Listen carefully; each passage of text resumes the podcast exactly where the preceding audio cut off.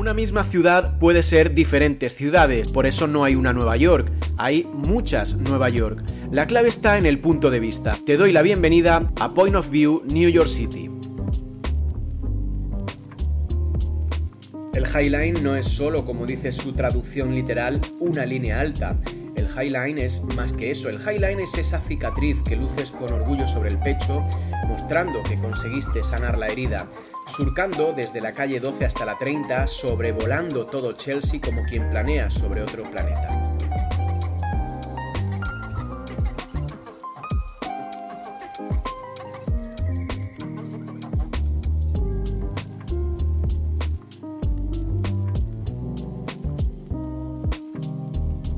Camino del metro, a medio camino entre el High Line y Chelsea, inconscientemente manoseaba en el bolsillo buscando las llaves del apartamento para entrar lo antes posible.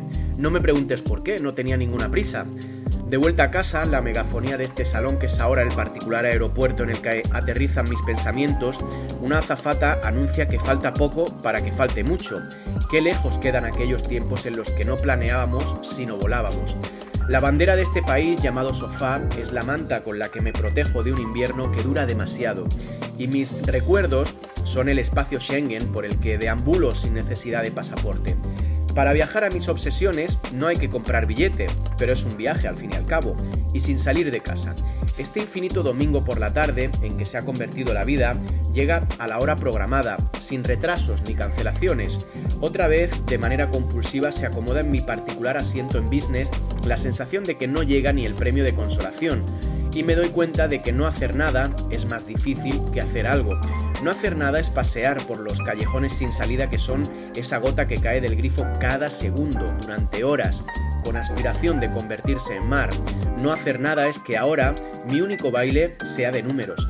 No hacer nada es pedir la carta en este restaurante en el que lo que te comes es la cabeza. Y no hacer nada es perderte una vez más por no tener el plano en esta ciudad llamada uno mismo.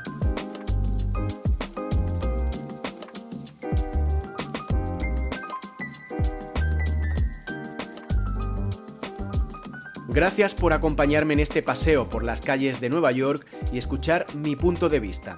¿Cuál es el tuyo?